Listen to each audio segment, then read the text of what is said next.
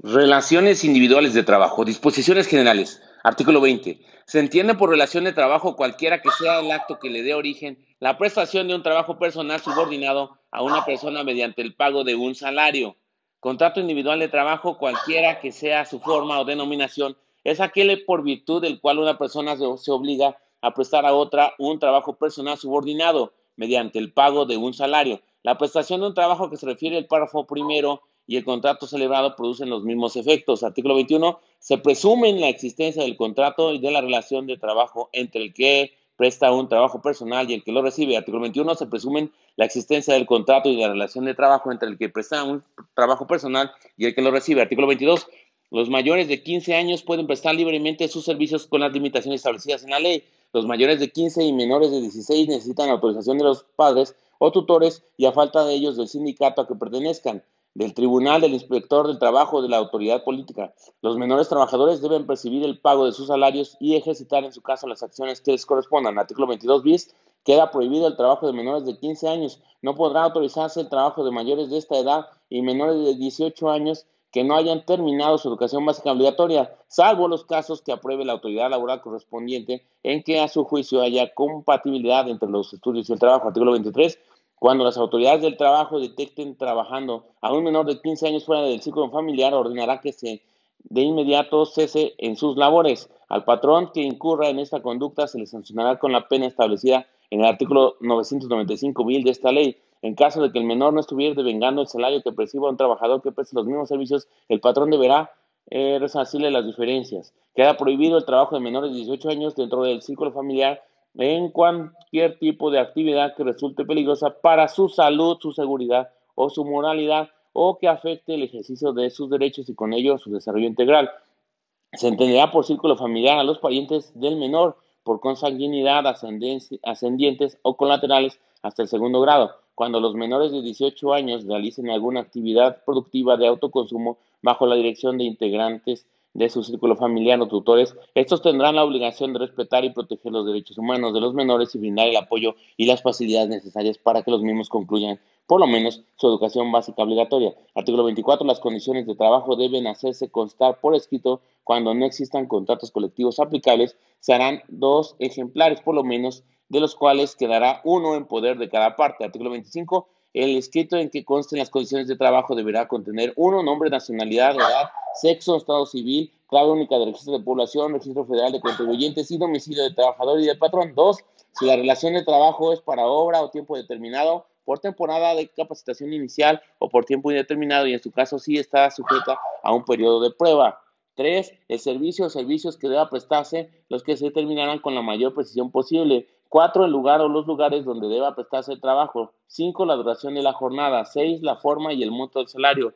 7. El día y lugar del pago del salario. 8. La indicación de que el trabajador será capacitado o adiestrado en los términos de los planes y programas establecidos o que establezca en la empresa, conforme a lo dispuesto en esta ley. 9. Otras condiciones de trabajo, tales como días de descanso, vacaciones y demás, que convengan el trabajador y el patrón. Y 10. La designación de beneficiarios a los que se refiere el artículo 501 de esta ley para el pago de los salarios y prestaciones de vengados y no cobrados a la muerte de los trabajadores o las que se generen por su fallecimiento o desaparición derivada de un acto delincuencial. Artículo 26. La falta de escrito a que se refieren los artículos 24 y 25 no priva a trabajadores los derechos que deriven de las normas de trabajo y los servicios prestados, pues se imputará el patrón la falta de esa formalidad. Artículo 27. Si no se hubiese determinado el servicio o servicios que deben prestarse, el trabajador quedará obligado a desempeñar el trabajo que sea compatible con sus fuerzas, actitudes, estado o condición y que sea del mismo género de los que formen el objeto de la empresa o establecimiento. Artículo 28. En la prestación de los servicios de trabajadores mexicanos fuera de la República, contratados en territorio nacional y cuyo contrato de trabajo se rija por esta ley, se observará lo siguiente. 1. Las condiciones de trabajo serán constar por escrito y contendrán, además de las estipulaciones del artículo 25 de esta ley, las siguientes. A. Indicar que los gastos de repatriación quedan a cargo del empresario contratante. B. Las condiciones de vivienda decorosa e higiénica que disfrutarán el trabajador mediante arrendamiento o cualquier otra forma. C. La forma y condiciones en las que se otorgará al trabajador y de su familia, en su caso, la atención médica correspondiente. Y D. Los mecanismos para informar al trabajador acerca de las autoridades consulares y diplomáticas mexicanas a las que podrá acudir en el extranjero.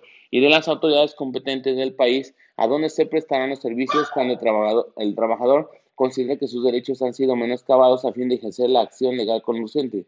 Dos, el patrón señalará en el contrato de trabajo domicilio dentro de la República para todos los efectos legales. Tres, el contrato de trabajo será sometido a la aprobación del Centro Federal de Conciliación y Registro Laboral, el cual, después de comprobar que éste cumple con las disposiciones a que se refieren las fracciones 1 y 2 de este artículo, lo aprobará en caso de que el patrón no cuente con un establecimiento permanente y domicilio fiscal o de representación comercial en territorio nacional, el Centro Federal de Conciliación y Registro Laboral fijará el monto de una fianza o depósito para garantizar el cumplimiento de las obligaciones contraídas. El patrón deberá comprobar ante dicho centro el otorgamiento de la fianza o de la constitución del depósito. Cuatro, el trabajador y el patrón deberán anexar al contrato de trabajo la visa o permiso de trabajo emitido por las autoridades consulares obligatorias del país donde deban prestarse los servicios. Y cinco, una vez que el patrón compruebe ante el Centro Federal de Conciliación y Registro Laboral que ha cumplido las obligaciones contraídas, se ordenará la cancelación de la fianza o la devolución del depósito que ésta hubiera determinado. Artículo 28A. En el caso de trabajadores mexicanos reclutados y seleccionados en México para un empleo concreto en el exterior de duración determinada a través de mecanismos acordados por el gobierno de México con un gobierno extranjero, se atenderá lo dispuesto por dicho acuerdo que en todo momento salvaguardará los derechos de los trabajadores conforme a las siguientes. Uno, las condiciones generales de trabajo para los mexicanos en el país receptor serán dignas e iguales a las que se otorga a los trabajadores de aquel país. Dos, al expedirse la visa o permiso de trabajo por la autoridad consular obligatoria del país donde se prestará el servicio, se entenderá que dicha autoridad tiene conocimiento de que se establecerá una relación laboral entre el trabajador y un patrón determinado. Tres, las condiciones para la prestación de la vivienda la seguridad social y otras prestaciones se determinarán en el acuerdo. Cuatro, el reclutamiento y la selección será organizada por la Secretaría de Trabajo y Previsión Social a través del Servicio Nacional del Empleo en coordinación con las autoridades estatales y municipales.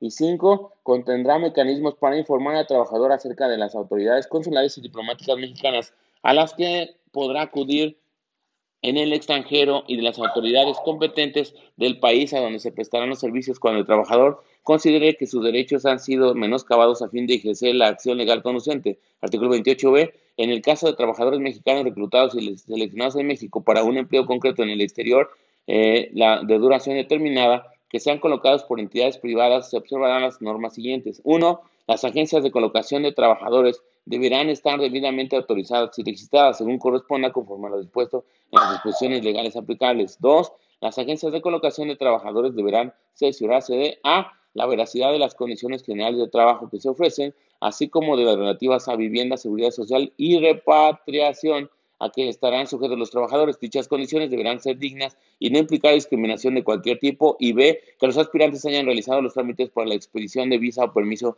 de trabajo por la autoridad consular obligatoria del país donde se prestará el servicio. 3. Las agencias de colocación deberán informar a los trabajadores sobre la protección consular a la que tienen derecho y la ubicación de la embajada o consulados mexicanos en el país que corresponda, además de que las autoridades competentes a las que podrán acudir para hacer valer sus derechos en el país de destino. En los casos en los que los trabajadores hayan sido engañados respecto a las condiciones de trabajo ofrecidas, las agencias de colocación de trabajadores serán responsables de sufragar los gastos de repatriación respectivos.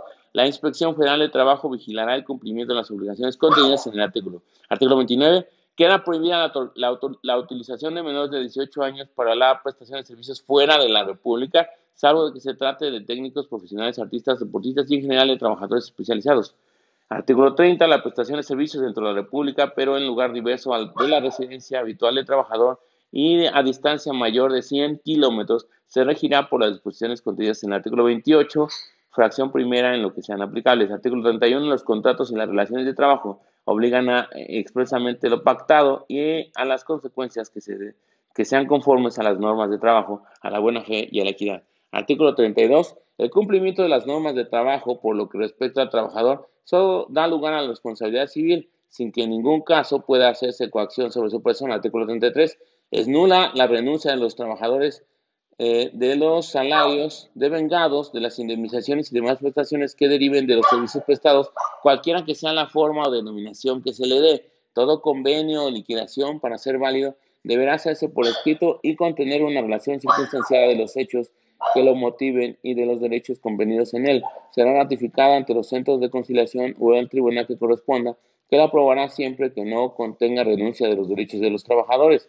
Cuando el convenio sea celebrado sin intervención de las autoridades, será susceptible de ser reclamada la nulidad ante el tribunal solamente de aquello que contenga renuncia de los derechos de los trabajadores, eh, conservando su validez el resto de las cláusulas convenidas. Artículo 34. En los convenios celebrados entre los sindicatos y los patrones que puedan afectar derechos de los trabajadores se observarán las normas siguientes. Uno, regirán únicamente para el futuro, por lo que no podrán afectar las prestaciones ya devengadas. Dos, no podrán referirse a trabajadores individuales determinados. Y tres, cuando se trate de reducción de los trabajos, el reajuste se efectuará de conformidad con lo dispuesto en el artículo 437. Y sin más por el momento, se despide tu amigo Numo.